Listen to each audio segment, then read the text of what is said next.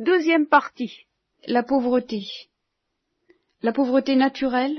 Récollection du 24-25 novembre 1973. Première instruction.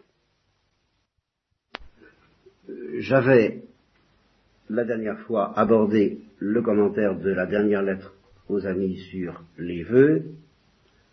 Je vais continuer. Et je vais m'attarder plus que je ne m'y attendais euh, sur certains, euh, enfin sur tous les points soulevés par cette lettre. La dernière fois, j'avais parlé de, euh, du vœu de chasteté, de la sagesse de la chasteté et de la folie de la chasteté. Il me semble que j'avais abordé ces deux points-là. Non, oui, bon. Je vous avais dit la folie de la chasteté, par où elle se distingue de la sagesse de la chasteté, sur laquelle je n'ai pas besoin de vous dire grand-chose, ce qui caractérise la folie de la chasteté, c'est cette perception de la folie avec laquelle Dieu est jaloux de nous. Dieu est jaloux de notre cœur et de notre corps qu'il a créé pour la gloire. À ce sujet, je me rappelle encore le père Chauvat disant à des étudiants, lui posant des, questions et des pièges plus ou moins classiques euh, sur la chasteté, euh, Castler, le savant dont je parle au catéchisme, et qui expose ses difficultés au point de vue de la foi, dit qu'une de ses grandes difficultés face à l'Église catholique, c'est sa morale sexuelle qu'il n'admet pas. Alors, euh, il n'est pas le seul. Il y a toutes sortes de révoltes, pas seulement de difficultés, mais de révoltes courantes chez les incroyants et même les chrétiens touchant la morale sexuelle dite de l'Église, et qui n'est pas du tout une morale sexuelle de l'Église, qui est une morale sexuelle tout court naturelle ou surnaturelle, sage ou folle, c'est une autre affaire, mais c'est pas une invention de l'Église, c'est pas des lois d'Église. Alors on lui posait donc les pièges euh, ou les choses trappes ou les, ou les objections ou les révoltes classiques à ce sujet, et il a répondu écoutez, si vous n'êtes pas d'abord convaincu de la résurrection des corps et que votre corps est fait pour la résurrection avec Jésus-Christ, fichez-moi la paix avec la sexualité et avec cette morale. Faites ce que vous voulez. Bon, c'est un point de vue qui n'est peut-être pas d'une orthodoxie thomiste absolue, je, lui ferai grâce. Il y a quand même une morale naturelle. Mais euh, sa réaction est, saine, et, pour un chrétien en tout cas, euh, la morale naturelle est impraticable. Et cette situation dans laquelle nous sommes face à une morale naturelle impraticable, euh, nous ne pouvons nous réconcilier avec elle que dans la perspective d'une morale surnaturelle qui, elle, est praticable par la grâce et la toute-puissance de la grâce et de la gloire de Dieu, ce qui est impossible aux hommes et possible à Dieu, et dans la perspective d'une résurrection et d'une explosion éternelle, dont justement les explosions sexuelles ne sont qu'un très très petit aperçu. Alors qu'une fois qu'on a compris ça, vraiment compris ça, on n'est pas plus euh, malin pour autant, on n'est pas moins pécheur pour autant, mais au moins on peut se réconcilier avec la lumière de la chasteté chrétienne, soit prise dans sa sagesse, qui consiste à éviter les désordres, soit prise dans sa folie, qui consiste à pressentir la folie même de Dieu à notre égard. Voilà ce que je vous avais dit, très rapidement résumé, sur la folie de la chasteté et le vœu qui lui correspond. Eh bien, nous parlerons pendant cette récollection, peut-être pas seulement de, de la pauvreté, mais enfin, j'ai l'intention de m'attarder assez sérieusement sur la sagesse de la pauvreté chrétienne et sur la folie de la pauvreté chrétienne. C'est quelque chose d'une importance euh, évidente, parce que ça, ça hante tout le monde. C'est un fait psychosociologique indiscutable. Tout le monde est hanté par le problème de la richesse et par le problème de la pauvreté. Depuis Niarchos et Onassis, jusqu'aux chrétiens et petits frères du père Charles de Foucault, ce, problème des biens de ce monde les hante. Évidemment, pas tout à fait dans la même perspective. Tout à fait d'accord. Hein. Mais, euh, de même que la sexualité est une chose qui a une, extrême, un, impact fantastique dans la psychologie humaine, eh bien, le problème de la richesse et de la pauvreté a un impact formidable également dans la psychologie humaine on dit des Français, peut-être plus encore des Normands dont je fais partie, et en tous les cas on pourrait dire de tout le monde au fond, qui sont plus prêts à donner leur vie que leur porte-monnaie. Euh, c'est pas entièrement faux, Et ça prouve simplement que c'est un domaine dans lequel nous sommes très vite touchés euh, dans des endroits tout à fait névralgiques. Et on a beau euh, faire profession de détachement et de désintéressement, alors ça j'y crois pas. Ça c'est une des premières choses contre lesquelles je voudrais m'insurger. Je me méfie plus que tout des gens qui se présentent comme détachés à l'égard de l'argent. Alors ça, euh, ceux-là c'est pire, c'est pire. Ceux-là il faut d'abord les psychanalyser pour qu'ils s'aperçoivent que c'est pas vrai. Alors une fois qu'ils se sont aperçus que c'est pas vrai, ils accepteront peut-être de, poser le, problème tel qu'il doit être posé, ben, dire ben oui, moi j'avoue que ça compte pour moi. Alors comment j'essaie de faire vis-à-vis de l'évangile et de la justice sociale et de la charité fraternelle, c'est une autre question, mais c'est une question qui se pose à partir de l'aveu. Que ben non, je ne suis pas entièrement libéré du côté de ces histoires-là. Moi, je vous avoue, puisque on n'a qu'à jouer carte sur table, n'est-ce pas? Moi, je suis, euh, naturellement parlant, libéré à l'égard des questions d'argent dans la mesure où ma psychologie est celle d'un voleur. J'ai une psychologie de voleur, je, le reconnais. Moi, je taperais euh, hein, où ça se trouve, et puis, voilà. Ça m'empêcherait peut-être pas de donner à ceux qui manquent, à la manière d'Arsène Lupin, on peut toujours une petite image comme ça. Bon. Alors évidemment, on est très libéré à l'égard de l'argent quand on est comme ça. Mais ça veut dire que j'ai pas le sens de la pauvreté. Vous voyez, des autres, tout au moins. bon. Alors, donc, en, profondeur, au niveau de l'évangile, au niveau chrétien, au niveau vrai, je ne suis pas libéré. Voilà. Dans mon psychisme. Sûrement pas. Bien. Ce que je vous demande, c'est de d'avoir l'honnêteté intérieure, extérieure, je ne vous en demande pas tant, mais intérieure, d'avouer devant Dieu que vous n'êtes peut-être pas non plus. Et justement, ceux qui sont obsédés par le problème de la pauvreté d'une certaine manière, qui vous prend un peu à la gorge, c'est-à-dire ils vous prennent un peu à la gorge en vous disant il faut être pauvre, il faut pratiquer la pauvreté, et qui condamnent l'Église, les clercs, les bourgeois, les capitalistes, les, enfin qui condamnent à tour de bras parce qu'ils ne sont pas pauvres, cela montre bien que eux aussi sont obsédés par le problème de l'argent et des richesses et qu'ils ne sont pas eux non plus libérés. Les gens, au, fur et à mesure qu'on s'approche de la libération que propose Jésus-Christ à ce sujet-là, alors on est envahi dans ce domaine comme dans tout autre d'ailleurs, mais spécialement dans ce domaine, par ce mystère dont nous reparlerons parce que il est très très voisin du mystère de la pauvreté, par une immense miséricorde et une immense compassion. Euh, euh, euh, les choses se retournent extrêmement vite. Sitôt qu'on réfléchit un tout petit peu, et qu'on est très vite amené à se demander mais qu'est-ce qu'un pauvre? Qu'est-ce qu'un riche? Qu'est-ce que ça veut dire toutes ces notions-là? À ne pas se précipiter sur des statistiques sociales, des revenus, des, choses comme ça. Ça, compte, ça, compte dans la mesure où justement ça a du poids dans le cœur humain beaucoup trop sans doute. Hein. Ça fait partie des choses qui peuvent définir la richesse et la pauvreté, mais enfin c'est pas la seule, loin de là. Alors, pour vous montrer que c'est quand même complexe, j'avais repéré déjà en cinq minutes quatre sortes de pauvreté et qui se mélangent, il y a enfin deux, types de distinction, une pauvreté naturelle et une pauvreté surnaturelle, et puis ce que j'appelle alors, sur quoi je vais revenir ça certainement, la sagesse de la pauvreté et la folie de la pauvreté. Alors, euh, j'ai résisté à la tentation de m'embarquer dans toutes ces distinctions, de vous en faire part et de vous en accabler.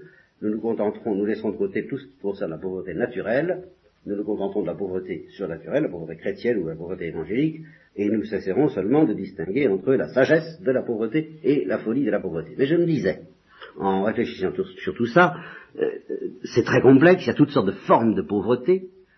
Qu'est-ce qu'elles ont de commun? Car les paroles évangéliques concernant les pauvres, bienheureux les pauvres, rien que le fait qu'il y ait un texte euh, de Luc ou de Matthieu, je ne sais plus lequel, je crois que c'est Luc, où il y a bienheureux les pauvres tout court, tandis que Matthieu c'est bienheureux les pauvres en esprit ou les pauvres spirituels, rien que ce fait-là montre comme c'est mystérieux parce qu'on ne peut ni se contenter de dire c'est la pauvreté spirituelle qui compte, ni se contenter de dire c'est la pauvreté matérielle qui compte. Vous voyez, on, on est obligé de tenir compte à la fois d'une vue matérielle et d'une vue en profondeur de la notion de pauvreté. Les deux sont vrais. Et si on se réfère à la tradition d'Israël, où on parle des pauvres de Yahvé, notion qui est propre à la tradition juive, c'est-à-dire que vous ne la trouvez pas dans les autres religions, eh bien, c'est incontestablement la pauvreté matérielle qui est visée, et peut-être aussi une certaine attitude. Et là, on se rapproche de la pauvreté spirituelle, de la pauvreté en esprit. Mais qu'est-ce qu'il y a de commun à toutes ces formes de pauvreté? Parce qu'il y a une chose qui est commune, c'est que Dieu a pitié. C'est ce qui caractérise le pauvre. C'est celui dont Dieu a pitié.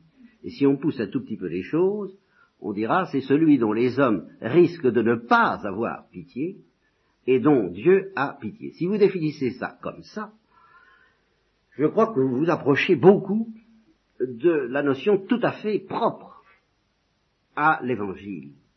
Parce que d'abord, vous n'excluez pas la richesse. C'est un, un, fait que les gens n'ont pas le sou, eh bien, euh, les hommes ont tendance à, ne pas en avoir pitié. Ça, c'est sûr. Et, nous-mêmes, quand, on est justement pris à la gorge par le problème des pays sous-développés, ou par quelque chose de beaucoup plus concret, de beaucoup plus proche, telle ou telle personne qui est, obligée de, solliciter une aide parfois plus considérable qu'on avait pu prévoir, ou le souhaiter, eh bien, euh, on, se rend compte qu'on a du mal, en tant qu'homme, avec notre cœur de pierre, à avoir pitié, et que, euh, irrésistiblement, du, fait même qu'ils sont dans, la misère, euh, on, est tenté d'ajouter à cette misère, cette misère supplémentaire qui va devenir beaucoup plus grave, et que définit, je crois, Mère Teresa des Indes, je ne sais pas si c'est elle, mais d'être indésirable. Ça, c'est une notion très profonde.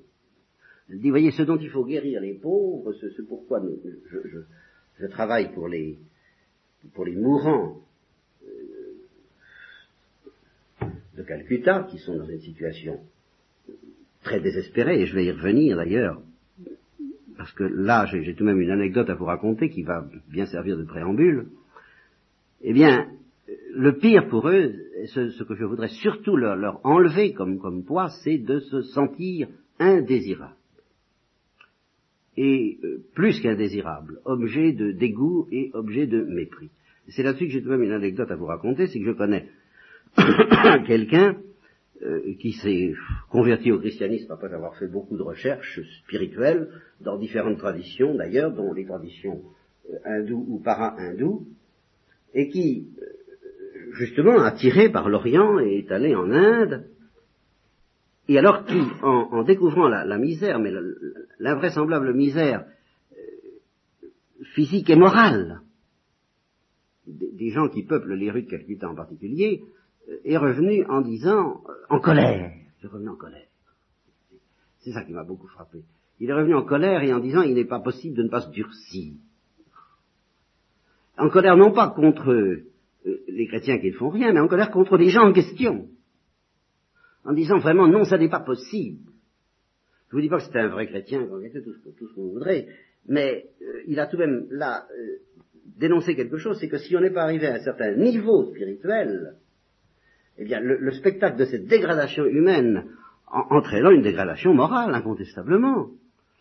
C'est-à-dire sur des gens qui, d'après lui, bon, agresse facilement les femmes dans la rue, tout ce que vous voudrez, enfin, qui, qui, qui étale tout dans la rue, dans une espèce de, de, de, perte totale de tout sens de la dignité humaine. Voilà. Alors ça l'a dégoûté, ça l'a écœuré, et comme justement, moi, moi c'est comme ça que je reconstitue, je dirais, la psychanalyse de son cas, il, a vu qu'on ne pouvait pas s'en sortir avec la sagesse de la pauvreté, qu'il n'y avait qu'un moyen, c'était de plonger dans la folie de la pauvreté, ne se sentant pas capable je comprends d'ailleurs très bien, de plonger dans la folie de la pauvreté, eh bien, il, a déclaré qu'il y avait une solution, c'est de s'endurcir.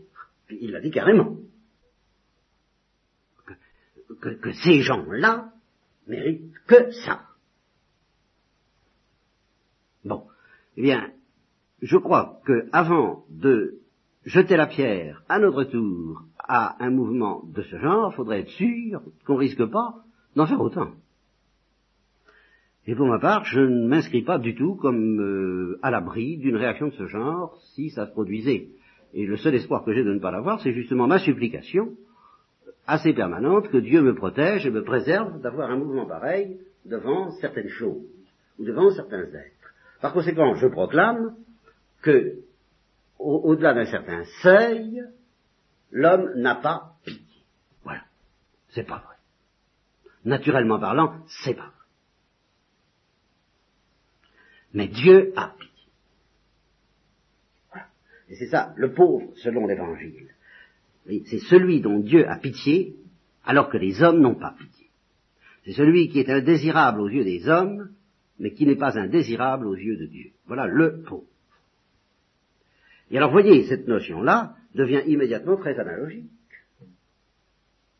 Parce que vous avez dans notre société, dans notre famille peut-être, qu'est-ce que j'en sais, voilà, des gens qui euh, ont tel ou tel tard, tel ou tel défaut, telle ou telle euh, misère, euh, peut-être psychique éventuellement, tels qu'ils sont indésirables.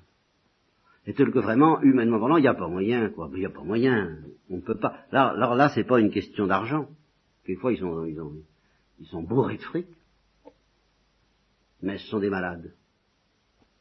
Ce sont des malades. Alors, on les écarte. Et on ne peut pas faire autrement. Enfin, humainement parlant, moi, je ne me sens pas capable de, de faire mieux. Simplement, tout ce que je peux faire, euh, dans un premier temps, nous n'allons pas loin ce soir, nous, établissons les notions, je dis même les gens que nous écartons, soit parce que nous ne pouvons vraiment pas faire autrement, soit parce que même nous sommes convaincus qu'il faut les écarter, après tout ça peut arriver, que la sagesse, sagesse chrétienne, la sagesse de la charité prudente, raisonnable, et de la pauvreté prudente et raisonnable, oblige à écarter certaines gens qui sont vraiment trop invivables, trop, insupportables, trop, odieux. Bon, on les écarte, il n'y a rien à faire. Il faut au moins savoir une chose et le reconnaître dans la prière, c'est que Dieu ne les écarte pas. Et, là-dessus, déjà là-dessus, je serais assez féroce et assez farouche, parce qu'il y a beaucoup de gens qui s'imaginent, et alors là, ils sont pas allés au fond du sac, ils sont pas allés au fond du problème, qu'il y a toujours moyen, humainement parlant, de ne pas écarter certains êtres. Alors, euh, ils en sortent, je sais pas trop comment, ils, à coup de qu'on appelle le surmoi en psychanalyse, n'est-ce Suffit d'être généreux, suffit de chercher la trace de bien qui rôde dans tout être, il y a toujours quelque chose à trouver, à chercher, ils ont un, regard constructif, n'est-ce pas, et on trouvera bien, et on, les réconciliera. Bon, ben moi je veux bien que ça marche neuf fois sur dix, il y a quand même une fois sur dix, ou une fois sur cent, une fois sur mille, où ça marchera pas, vous y arriverez pas. Il y a quand même des cas. Admettons tout ce que vous voudrez, il y a des cas où vous y arriverez pas soit parce que c'est tellement infrahumain qu'il n'y a, plus rien à faire, soit parce que, sans être complètement infrahumain, il y aura chez l'individu en question une tare qui, vous, vous, non, non, ça passe pas. Un autre, ça passera, mais vous, vous pouvez pas. C'est, non, il n'y a pas oui. Ça arrivera. Alors, je dis, si justement vous n'avez pas compris que ce que Dieu demande avant tout, ce que Christ demande avant tout, c'est qu'on comprenne que lui ne méprise pas, ne repousse pas, n'écarte pas, ne rejette pas. Même quand vous, vous ne pouvez pas faire autrement. Et avec peut-être d'excellentes excuses. Ben, si vous n'avez pas compris ça, vous, n'avez rien à voir à faire, vous n'avez rien à faire avec le Christ. Car le Christ vient vous dire, tu vois, tu vois, il y a quand même des limites à ce que tu peux faire. Il y a tout de même des gens que tu es obligé d'écarter ou de briser, ou de piétiner. Alors, si tu ne te tournes pas vers moi, parce que ce qui est impossible aux hommes est possible à Dieu, parce que tu n'as pas de pain, et que moi j'en ai. J'ai du pain même pour cela. J'ai de quoi dans mon grenier, même pour les plus déshérités. J'ai ce qu'il faut. Si tu ne tournes pas vers moi, tu ne pourras pas. Alors, voyez ce que nous donne simplement cette définition du pauvre. Celui dont, à quelque titre que ce soit, euh, les hommes n'ont pas pitié, et dont Dieu a pitié. Celui qui, à quelque titre que ce soit, est indésirable pour les hommes, et qui n'est pas indésirable pour Dieu. Voilà la notion du pauvre. Bien. Là-dessus, eh bien, je dis qu'il nous est demandé une certaine sagesse de la pauvreté, et qu'il nous est proposé à certains d'entre nous, facultativement, une folie de la pauvreté dont nous essaierons de parler demain. Je vais commencer par vous parler un peu de la sagesse de la pauvreté. je pourrais définir la pauvreté d'une autre façon que celle que je viens de vous dire là, qui est tout de suite, qui va, qui va presque trop vite au fond des choses, parce que, je vous dis, le pauvre, c'est celui qui est indésirable. Je pourrais vous dire tout simplement, le pauvre, c'est celui qui n'est pas riche. Définition très simple. Mais qui va nous obliger à scruter une autre notion, très évangélique aussi, celle-là, qui est la notion de richesse. Qu'est-ce que c'est qu'un riche? Alors, je définis un riche, euh, quitte à que ça soulève d'autres problèmes, celui qui est maudit par l'évangile. Voilà, c'est la parole est, dite dans l'évangile. Malheur à vous, les riches. Qu'est-ce que c'est que ces gens-là? Ah ben, On va voir. Est-ce que c'est une question de revenus? Ben, C'est justement ce qui ne paraît pas absolument évident. Il y a des gens qui sont maudits par le Christ, enfin maudits, c'est pas une malédiction, mais c'est tout de même un malheur, malheur à vous. Alors si on veut avoir une définition de ces gens-là, c'est pas difficile, il n'y a qu'à lire la suite. Le motif pour lequel le Christ prononce ce malheur. Malheur à vous les riches, parce que vous avez reçu votre consolation. Alors là, vous savez, rien que ça, c'est toute une philosophie d'existence. Et c'est une philosophie qui s'oppose, qui, elle s'oppose pas toujours, mais en tous les cas, vous ne la trouverez pas aussi nette dans aucune autre religion. Ça suppose des quantités de choses, cette affaire-là. Ça suppose d'abord une base philosophique de l'évangile, que je peux exprimer ainsi, la vie n'est pas marrante. Voilà. Oui. Elle est beaucoup mieux que ça. Elle, est grosse de promesses fantastiques, de, de ce qu'on appelle précisément la béatitude. Elle est béatitude. L'œil de l'homme n'a pas vu, son oreille n'a pas entendu, ce n'est pas monté dans son cœur ce que Dieu prépare pour ceux qui veulent bien lui donner leur cœur, qui veulent bien l'aimer. Bon. Alors la vie, vue sous cet angle, c'est quelque chose d'extraordinaire. C'est quelque chose de splendide. Parce que chaque minute, chaque seconde, nous permet, si nous le voulons, de nous rapprocher un peu plus de cette perle précieuse, de cette chose extraordinaire que l'œil de l'homme n'a pas vue et qui dépasse euh, justement ce que cherchent par exemple les, gens du voyage. Je ne parle pas des gens du cirque, mais des drogués. Voyez? Qui, ont des, expressions de ce genre. Ceux qui me connaissent savent que c'est une comparaison que j'emploie. Souvent, ben, elle est très moderne et elle est très nécessaire. Euh, un, drogué vous dira facilement, l'œil de l'homme n'a pas vu, son oreille n'a pas entendu, ce n'est pas monté dans son cœur, ce que j'expérimente dans mon voyage. Et voilà pourquoi je me fiche complètement des conséquences que ça peut avoir pour ma santé, qui ont l'air de vous affliger beaucoup, ben, je vous envoie promener, hein, avec toute vos, votre morale, vous pouvez aller vous rhabiller. Moi, je dis que vous ne savez rien. Pourquoi? Ben Parce que vous ne savez pas ce, que je, ce que je savoure. Bon, eh bien, un chrétien, c'est quelqu'un qui, à quelques années près, tient le même discours, en acceptant d'attendre. Il a entrevu quelque chose qui est de, cet ordre-là, tel qu'on peut aller se rhabiller. Hein avec toutes les satisfactions humaines terrestres, Davila le dit textuellement. Elle dit, mais ceux qui ont même simplement un avant-goût de ce qui nous attend, mais ceux-là, ils, rient de tout ce que recherchent les hommes, ça leur paraît vraiment ridicule, stupide de chercher des choses pareilles, et ils savent qu'ils ont déjà reçu cent fois plus le centuple par ce simple avant-goût, qui n'est rien par rapport à ce qui nous attend. Ce voyage, justement, le grand voyage, L'œil de l'homme n'a vraiment pas vu ça. Alors évidemment, vu sous cet angle, la vie est merveilleuse. La vie est tout à fait, tout à fait belle, parce que d'abord elle comporte de temps en temps de très sérieuses consolations qui, dit Thérèse d'Avila, sont à elles seules, nous payent de toutes les souffrances et valent infiniment plus que toutes les jouissances que les humains peuvent acquérir par leurs propres moyens sur la terre.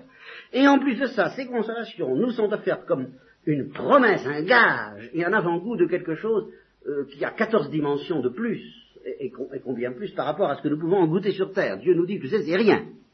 Mais vraiment rien. C'est une ombre fugitive par rapport à ce que je te prépare. Et alors là, on ne peut pas être déçu. Et ici, je ne peux pas m'empêcher de faire appel à un argument euh, extraordinaire qu'une femme de bon sens a trouvé récemment après sa conversion. Elle s'était convertie euh, de manière assez inopinée d'ailleurs. Et maintenant, bon, c'est une brave femme, c'est une femme très simple, c'est pas une intellectuelle du tout. Enfin, elle, affronte, elle aussi, des contestataires, des incroyants. Elle témoigne de sa foi, et une de ces incroyants, tu disais, toutes vos, toutes vos espérances, c'est du vent, c'est, tout se termine par le néant. La mort, c'est la fin de tout, et vous, vous, vous, vivez, dans l'illusion, l'illusion dont parle Saint Paul quand il dit si nous ne devons pas ressusciter, nous sommes les plus malheureux des hommes. Eh bien, cette incroyante lui disait exactement ça. Vous êtes les plus malheureux des hommes, vous vous bernez vous, de rêves, euh, alors que la réalité, c'est le néant. Et tous vos efforts pour être vertueux, pour ne pas vous en payer plein la, la, la, la, je voudrais, euh, pendant cette vie, ben, sont, stériles, sont vains, et c'est le ricanement des impies à l'égard de ceux qui font des efforts de vertu. Eh bien, elle a simplement répondu, mais qu'est-ce que vous, vous, me faites rire? Vous dites qu'il n'y a rien après la mort. Vous dites qu'il n'y a rien. Eh bien, alors je ne serais pas déçu, puisque j'existerais pas? Je m'en apercevrais pas qu'il n'y a rien.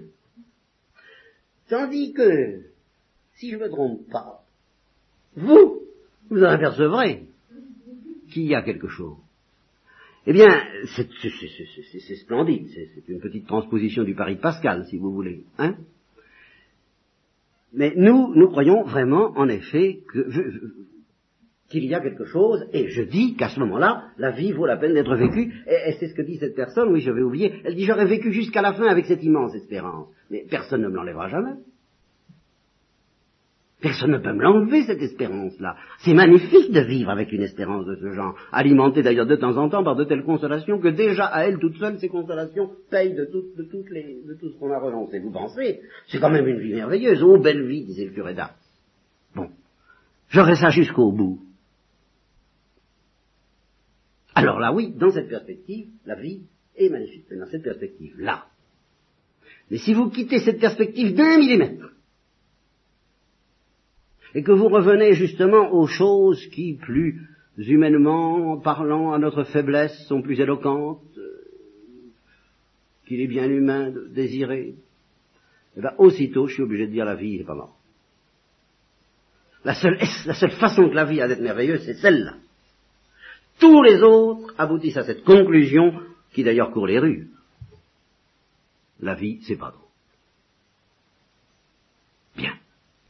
Or, quand le Christ nous propose justement d'espérer quelque chose de fantastique, il ne nous dit pas que cette espérance va nous délivrer de la constatation quotidienne que peuvent faire les incroyants que la vie n'est pas drôle. Et au contraire, il nous dit faites attention surtout.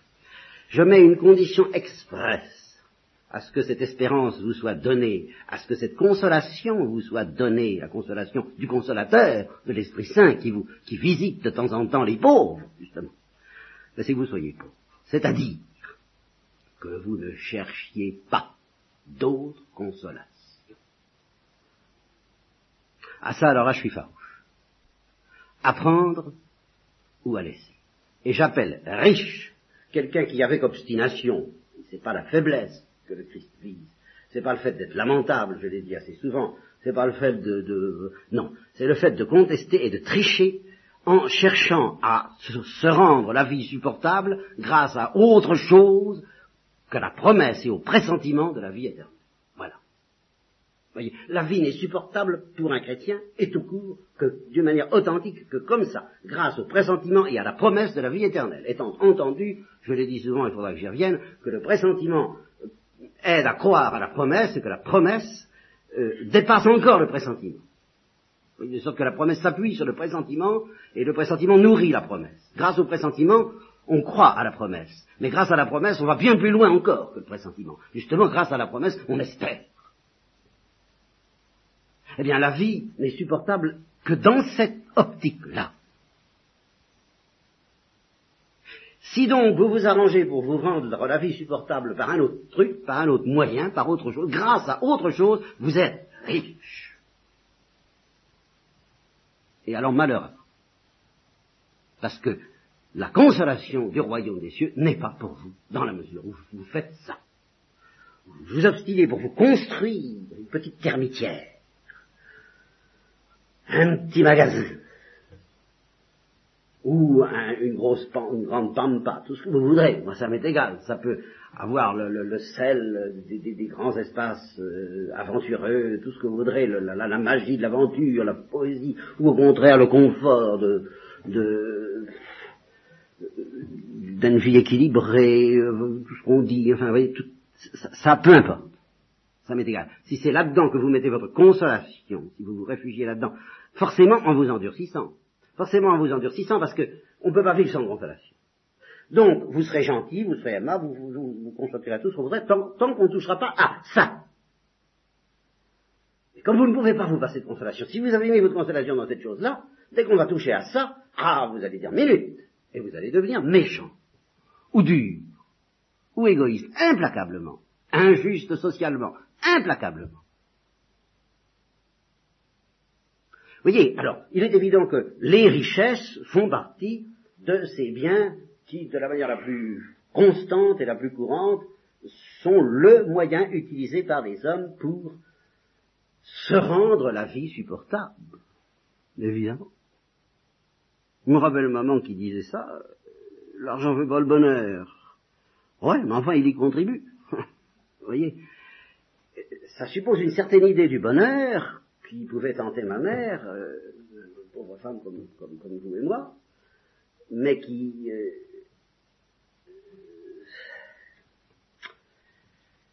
que j'appelle tout de même une richesse. C'est une idée du bonheur qui consiste à, autre chose qu'à espérer. Vous voyez, ah, je ne sais pas comment m'expliquer. Si je vous disais, pense aux, chrétiens qui sont, dont on parle beaucoup en ce moment, le pasteur von Braun en a parlé, ceux qui sont persécutés de l'autre côté du, rideau de fer. On se dit comment est-ce qu'ils font pour tenir le coup? Comment est-ce qu'ils font? Euh, si je vous disais, évidemment, il n'y a qu'une accumulation de souffrances, d'épreuves, euh, aucune lueur à l'horizon, et puis simplement l'espérance, la promesse que ça changera. Humainement, c'est impossible. Humainement, c'est intenable. On ne peut pas espérer si on n'est pas un peu ravitaillé en oxygène. Mais Dieu ne demande pas mieux que de nous ravitailler en oxygène. Il nous en donnera tant qu'il en faudra de l'oxygène pour que nos poumons puissent apprendre de nouveau à espérer Respirer, espérer, c'est un peu le même mot. Un pauvre, c'est justement, je dirais, c'est quelqu'un qui n'a que Dieu. Voilà. Comme espérance, et comme oxygène, comme consolation. Un riche, ben, c'est quelqu'un qui a autre chose, et qui s'y cramponne. C'est la notion de crampon qui, qui est capitale. C'est la notion de se cramponner. Ah Avoir des richesses tant qu'on voudra si on s'y cramponne pas. Zaché, il s'était peut-être un peu cramponné, mais le jour où il a vu Jésus-Christ, il a, il a tout décramponné. Allez, pop, la moitié, si j'ai fait, j'ai été voleur d'ailleurs. Ben je suis de la descendance spirituelle de Zaché, espérons-le. Eh bien, je rends quatre fois plus, quoi, vous voyez, il se décramponne.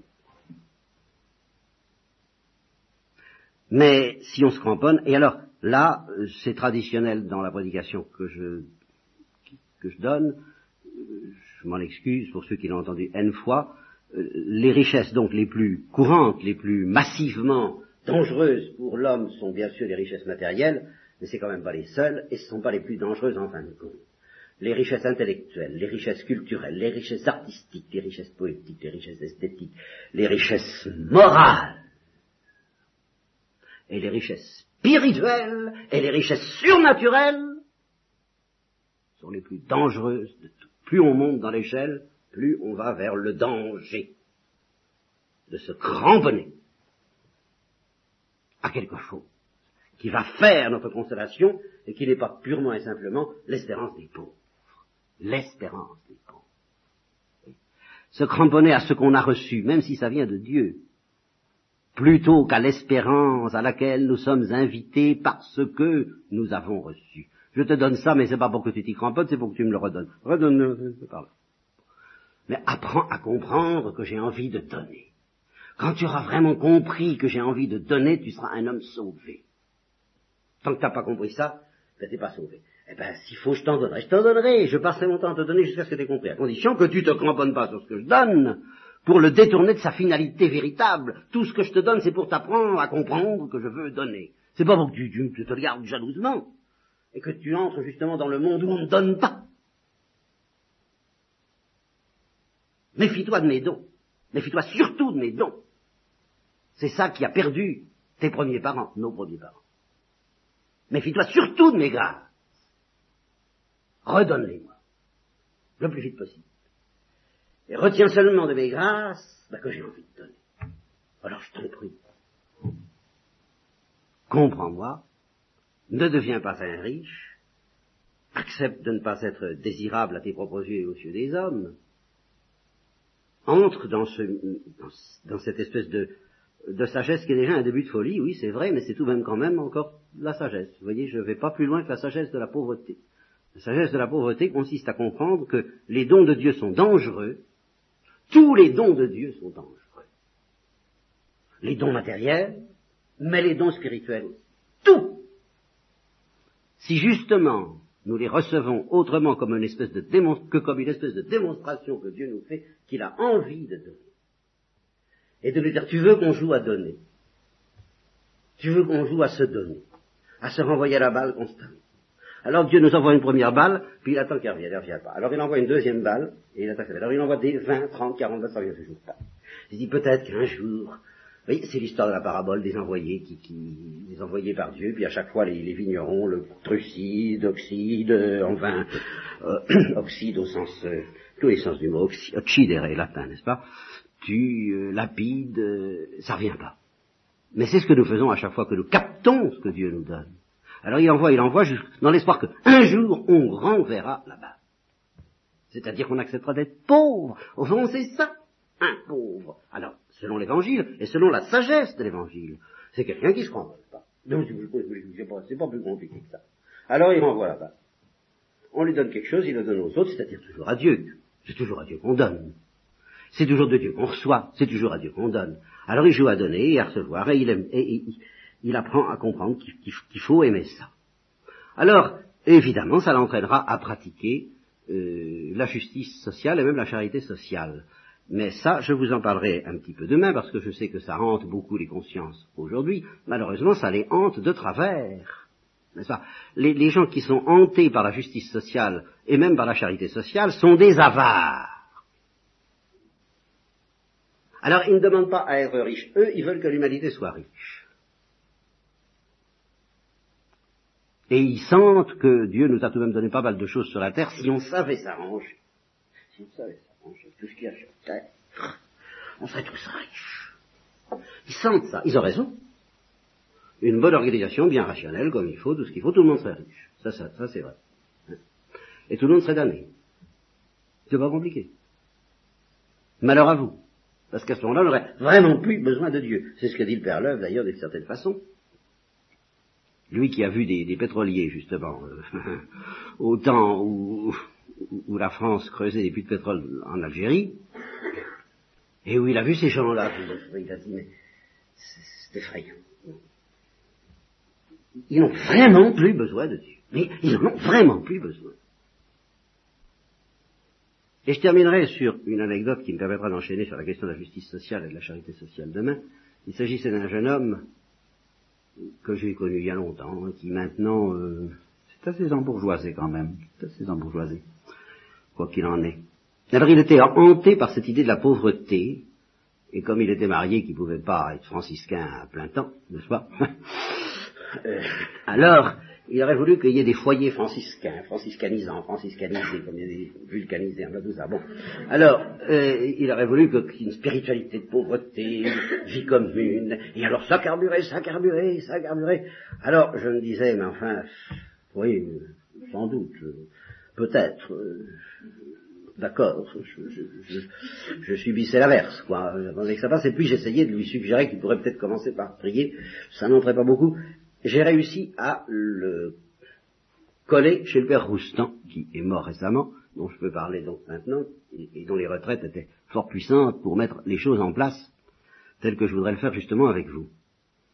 Et alors le père Roustan lui a parlé de Jésus-Christ, de l'amour du Christ, et puis du péché, et puis du jugement dernier, et puis de, et, puis du jugement particulier, et puis de l'enfer, et puis de la vie éternelle, enfin, les grands trucs, quoi, les grands trucs. Et la prière. Alors je l'ai attendu revenir de là, et il a balbutié quelques mots, puis s'est effondré en larmes, en disant j'avais pas compris, j'avais pas compris. Ben voilà. Ben voilà. On peut être très obsédé par une générosité folle, et puis s'apercevoir un beau jour en larmes, c'est la béatitude que je vous souhaite, la béatitude des larmes, qu'on n'avait vraiment rien compris, et qu'on va peut-être commencer enfin à comprendre.